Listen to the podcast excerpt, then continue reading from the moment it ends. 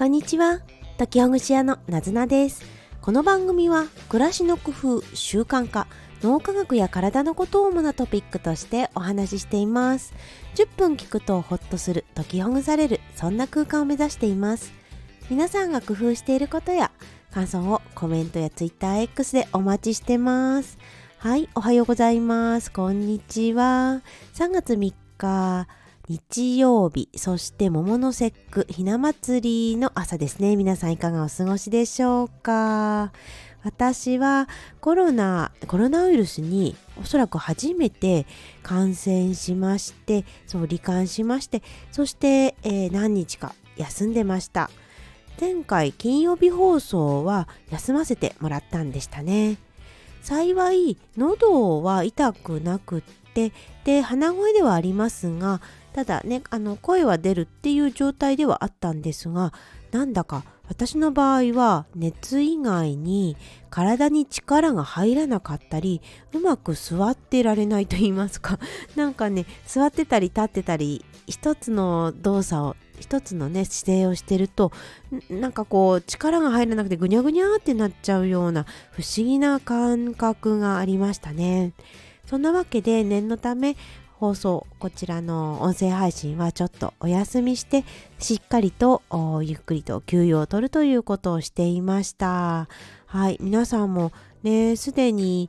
コロナウイルスにかかられた方そしてまだかかってない方いろいろなね方がいらっしゃるかと思いますがこの病気なんだか本当に自分がなってみて初めて思ったのは不思議な感じだなというふうに思いました。でねあのまあ外に出ないように自分で控えていた何日間があったので今日はそのね家にこもってた時の数日間の話まあ今日ぐらいまでね私もあの家にいることが多いのかなっていうふうに思いますが家にいた時の話とそれから3月上旬に食べると良さそうな食材のことについてお話ししようかなと思います。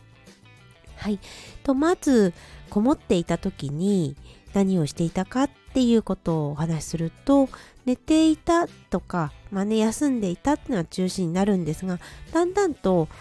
熱も下がってきて、そしてあまり寝てばっかりではなくって普段の暮らしにシフトしていこうって思っていましたですがまだまああまり外出はしないようにしようと思った時にそうだそうだ家の中の片付けをしようと思いましてでまあそこまでねしっかり激しくではなくゆるゆると家の中の片付けをしていましたというのも私自身が YouTube の放送で外に出られない雨の日とかね外に出られないような雨の春の日に家の片付けをするといいですよっていうのをお話ししたんですよね。それは特に趣味のもの、あ、趣味のものって言い方ではなかったですね。えっと、本とかコンテンツ、アプリを片付けるといいですよっていうお話をしました。よろしければこちらは YouTube の URL を概要欄につけておきますので見てみてください。で、これはね、今、その外に出られない時にコンテンツとか本とかを片付けると、そうすると今の自分に興味がないもの必要がないものというものが手元から離れていってでそうするとそのうち新しい興味がありそうなもの新しいものっていうものに出会っていきますよということをお話ししました。でまさに私自身もある程度体は動くけれど外には出るのを控えようという時期でだったのででそういう片付けをしてました私の場合は、ま本は先日片付けていたので、趣味のものを片付けようと思ったんですね。以前にちょっとやってみたけど、なんかね、あの続かなかった趣味とか、ちょっと試しにやってみたっていうような趣味のものも結構あったりするので片付けたんですよ。これはね、皆さんにもおすすめだなって思いました。で、あの雨の日で外に出られないけどなんかちょっと時間あるなとかねそんな時にぜひぜひ1時間でも2時間でも片付けてみるといいと思います。まあ、ちょっとね大変だったりもするかもしれないですねその趣味のものの内容の大きさによってはもしかするとスポーツ用品とかキャンプ用品とかそういうものだと大きいかもしれないんですがこれを片付けようって思うと結構そこの場所が空きますしやっぱり頭のスペース心のスペースみたいなものも空いてくるなというのは自分自身でも実感したところですね。そして、まあ、これねあの捨ててしまうっていう方法もありますしあるんですけど、まあ、もうちょっとだけ余裕があるんだとしたらメルカリのようなフリマショップで売ったりとかあとそういうリサイクルショップに持ち込むっていう方法もありますよね。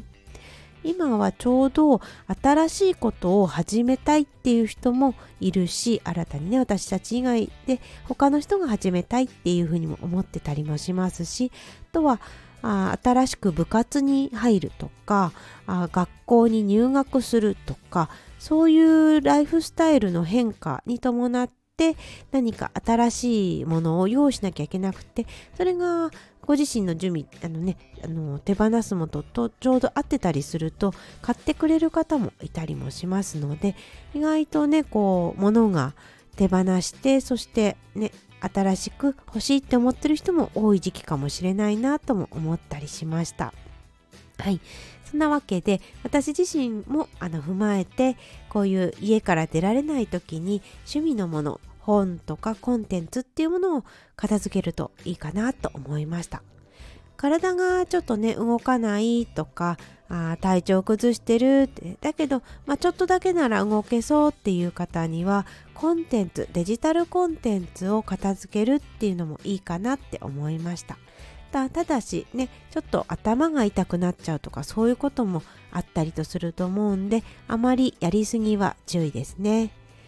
例えば時間を決めて5分とか10分って決めてでその中で今ここに手元にあるけどもうここのところには入れておかなくていいなって思うようなデジタルコンテンツやアプリを削除するっていうこともねいいんじゃないかなっていうのは自分自身が実感して思ったところです。はいそしてそうそうえっ、ー、と春のねこの3月前半に食べると良さそうな食べ物の話に移りましょうか。とこちらは、えーと、これも昨日ですかね昨日に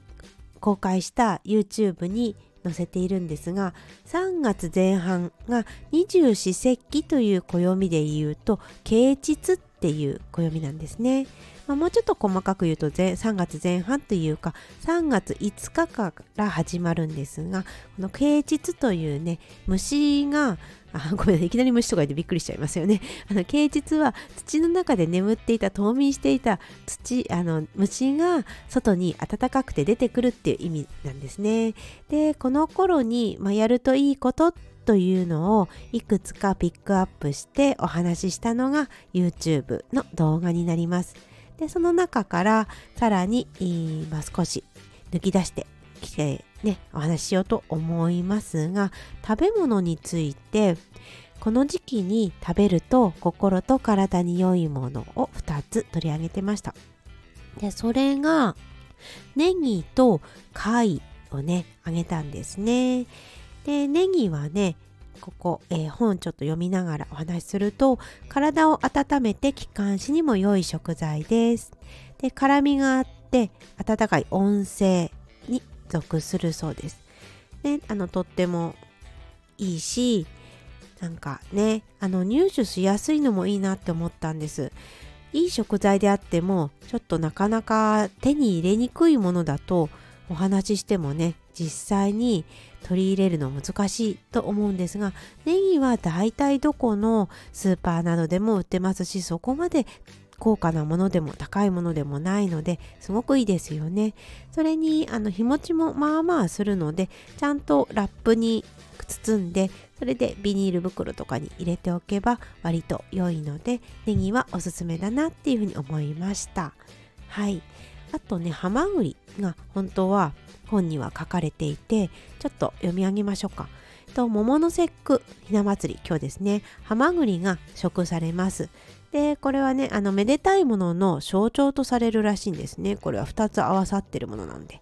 らしいんですけど健康を保つにも有効で特に気を鎮めて喉の痰を切る